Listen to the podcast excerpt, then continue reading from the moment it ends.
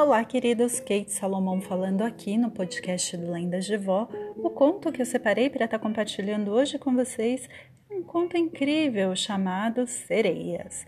Assistindo um documentário no Discovery Channel sobre sereias junto de meu pai, que é um amante da natureza e apaixonado por seres extraterrestres, vimos o biólogo marinho Paul Robertson defender a existência de sereias. O interessante do documentário que o biólogo só foi ouvido quando a NOAA, a National Oceanic and Atmospheric Administration, e o Departamento de Segurança dos Estados Unidos tiveram que admitir que especialistas, ao emitirem testes com sonares no fundo do mar, conseguiram identificar várias novas espécies de animais marinhos e, entre suas descobertas, eles confirmaram o que Paul já sabia a existência das sereias. E olha que doideira! As filmaram e gravaram o som emitido por esses seres incríveis. Agora, antes de continuar, vale a lembrança que me faz rir sozinha. Afinal, minha mãe parecia estar dormindo, né, deitada no outro sofá. Quando ela ouviu a entrevista, ela disse enfaticamente de onde ela estava. Sua avó Maria sempre falou de sereias. Aliás, ela jurava ter conhecido e convivido com uma. Era só eles terem vindo e entrevistá-la. Bom, o fato é que pensamos conhecer sereias. Aqui no Brasil, nossas sereias estão nos mares, nos rios, no nosso folclore. Existe a lenda né, da Iara, a guerreira que é da região do Amazonas. Conhecida protetora dos rios e muito respeitada pelos povos indígenas, ela encanta os homens com seu canto, geralmente os que destroem a floresta, e os leva ao fundo dos rios de onde não voltam e os que sobrevivem ficam loucos. Isso era o que eu achava antes da versão da Avó Maria. O fato que em 1988 eu tinha 12 anos e pesquisava sobre o folclore para um trabalho escolar. E viver uma vida comunzinha nunca foi uma opção em nossa família, e você logo vai entender o porquê. O tema escolhido para o meu grupo foi a lenda da Iara.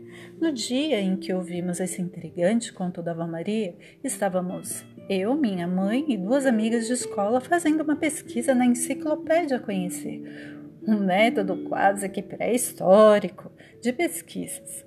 Bom, na verdade, eram livros gigantes ilustrados sobre diversos assuntos.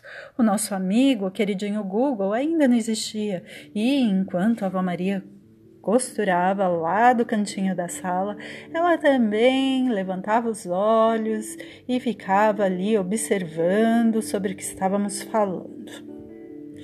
Fizemos todo o trabalho mais rápido que pudemos, né? Afinal, queríamos ficar livres. O cheiro de bolo com erva doce da vovó estava incrível e tomava todo o ambiente, desconcentrando qualquer um.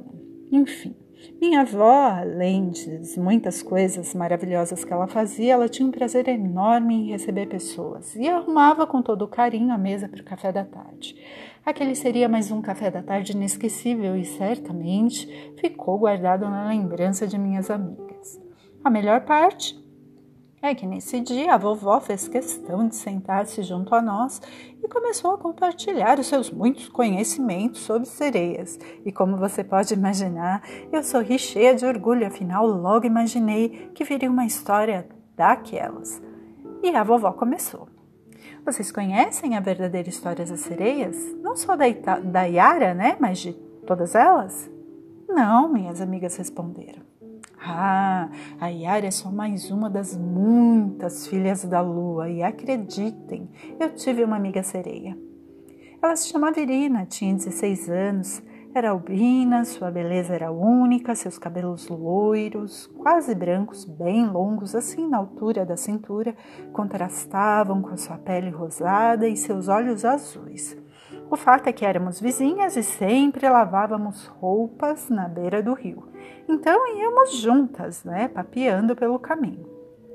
Acontece que por aqueles dias havia um rapaz que não era conhecido na vizinhança. Ele vinha nos seguindo fazia uns dias, porém nesse dia especificamente nós o vimos pescando. Estranhamente, apesar do sol, a lua também parecia tímida no céu lilás daquele fim de tarde. Eu terminei de torcer as roupas e aproveitei para ir lavar meus cabelos como de costume. Levantei minha cabeça vi Irina beijando o rapaz pescador. Achei estranho. Ela não o conhecia, era bem tímida, e pelo que eu conhecia dela, aquilo era algo inimaginável. A situação ficou ainda mais estranha e embaraçosa quando percebi que ela estava sem a sua combinação para nadar. Ela estava de seios nu. Francamente, foi é constrangedor. Afinal, eu estava presenciando a intimidade de um casal. Só que minha intuição me dizia que algo não estava certo. E quer saber, de fato não estava mesmo. Ao observá-los, notei que ela estava com o corpo imerso na água até a cintura e o rapaz estava na beira da canoa. Ele a beijava, porém com os olhos abertos e parecia estar petrificado. Apenas imagine. Ela parou de beijá-lo Virou-se, me olhou e não parecia ser a doce Irina que eu conhecia. Seus olhos estavam de cor azul turquesa, porém iluminados. Havia um brilho estranho e diferente de tudo que eu já havia visto na vida. O fato é que, apesar da mistura de medo e curiosidade, adivinhe, eu fiquei ali, né, olhando, até que ela o deixou e mergulhou.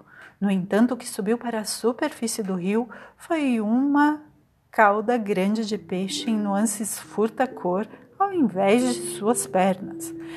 Francamente, minha curiosidade virou foi pavor. Irina estava estranha demais, então eu deduzi que ela viria ao meu encontro e resolvi largar tudo para trás e sair correndo para casa. Isso literalmente. Depois de tudo que havia visto, ao chegar em casa, sem as roupas lavadas, toda descabelada e branca como papel, eu tentei explicar a situação para minha mãe e ela não ficou surpresa.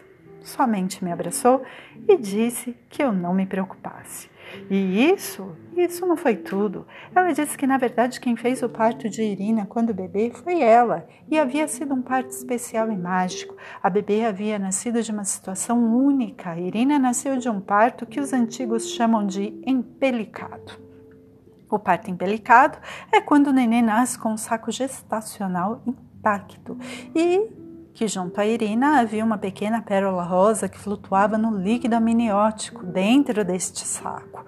O parto foi diferente de todos que a mamãe já havia feito.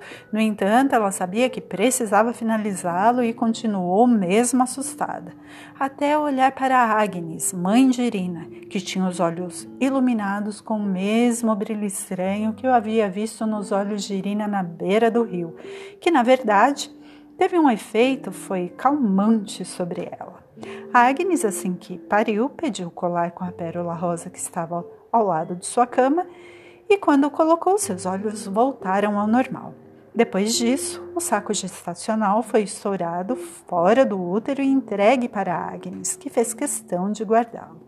Um costume aparentemente estranho para nós, né, os moderninhos, porém, nos tempos da mamãe, né, era uma coisa bastante comum entre as famílias que tinham esse parto empelicado. Mamãe me contou que, mesmo assustada e abismada com toda a situação, fez o que tinha que fazer e foi embora, rapidinho, sem fazer perguntas. No entanto, a situação ficou estranha entre a mamãe e Agnes depois daquele dia. Elas se esbarravam aqui e ali, se esbarravam na igreja aos domingos e apenas se cumprimentavam com a cabeça. Realidade que o povo começou a questionar o porquê delas estarem se tratando de modo tão diferente. E antes que as duas virassem assunto de destaque no Fofoca News, Agnes chamou minha mãe para um passeio e, constrangidas, elas foram juntas até o rio. Ela queria que minha mãe a visse banhar Irina no rio. Mamãe achou estranho, mas foi. Bem, Acredite ou não, ao colocar a pequena Irina dentro da água, Agnes olhou profundamente nos olhos da mamãe e olhou para as pernas da sua filha, que foi criando finas escamas até que virou uma cauda de peixe por completo. A bebê branquinha de cauda azul furta-cor dava risadinhas. Elas se olharam e riram com a graciosidade da criança peixe. Em resumo, foi nesse momento que Agnes contou sobre sua descendência norueguesa e afirmou para minha mãe que sereias não eram lendas. Ela tirou Irina do rio e deu para a mamãe segurar. Retirou o colar de uma única pérola rosa que usava e entrou no rio. E como mágica, em minutos, assim como a pequena Irina, Agnes virou uma sereia, ali, diante dos olhos de minha mãe. Sua cauda era cor-de-rosa furtacor. As escamas eram finas e pareciam de vidro. Seus olhos brilhavam e ela sorria, aliviada. Afinal, não havia mais segredo entre as duas, e ali, naquele momento, surgiu uma duradoura e verdadeira amizade. Agnes contou ainda para a mamãe que ela não era única e que o que as impede de se transformarem em sereias e tritões diante dos olhos dos humanos nas vilas é o colar de pérola rosa que elas usam e cuidam com a própria vida. E disse também que sua força vital vem do contato com as águas dos rios, dos mares em noites de lua nova. Minha mãe me contou tudo isso com uma calma assustadora, tentando me convencer de que Irina não era um monstro, e continuou. Ah, ela devia estar sem o colar, filha. Agnes é uma ótima amiga. Já salvou muitas crianças de se afogarem aqui na região. Certamente Irina também é boa moça e só está aprendendo a lidar com seu dom. Sereias sempre existiram e seu senso natural as compele a fazer justiça. Elas perseguem os destruidores da natureza ou os homens de má índole. Aquele certamente não era um bom rapaz e Irina sentiu sua maldade. Para ela, mergulhar nos rios e mares todos os dias faz parte da sua sina. Segundo Agnes me contou, somente algumas sereias e tritons como ela e Soren, seu marido, têm a permissão para viver entre nós os humanos, e o objetivo de estar em terra seca é observar a índole de homens e mulheres que possam representar algum perigo real à comunidade deles e à nossa. Existem várias classes de sereias e tristões espalhados nos rios e mares em todos os lugares do mundo. O som, que nós humanos chamamos de som das marés, é na verdade uma canção que avisa que tudo está em ordem na terra aos seres marinhos que vivem nos mares e nos rios. Considere que seus métodos de justiça consistem em subir sobre as pedras na superfície de mares e rios, encantando os homens e mulheres com sua beleza e canções. Assim, eles os enfeitiça e os afoga e ou os enlouquece. No entanto, pondere e não se esqueça que, por outro lado, eles protegem os inocentes, geralmente os devolvendo às margens dos rios e mares, ainda com vida. Então não se assuste, Maria. Irina certamente vai te procurar. Não a julgue e continue sendo sua amiga.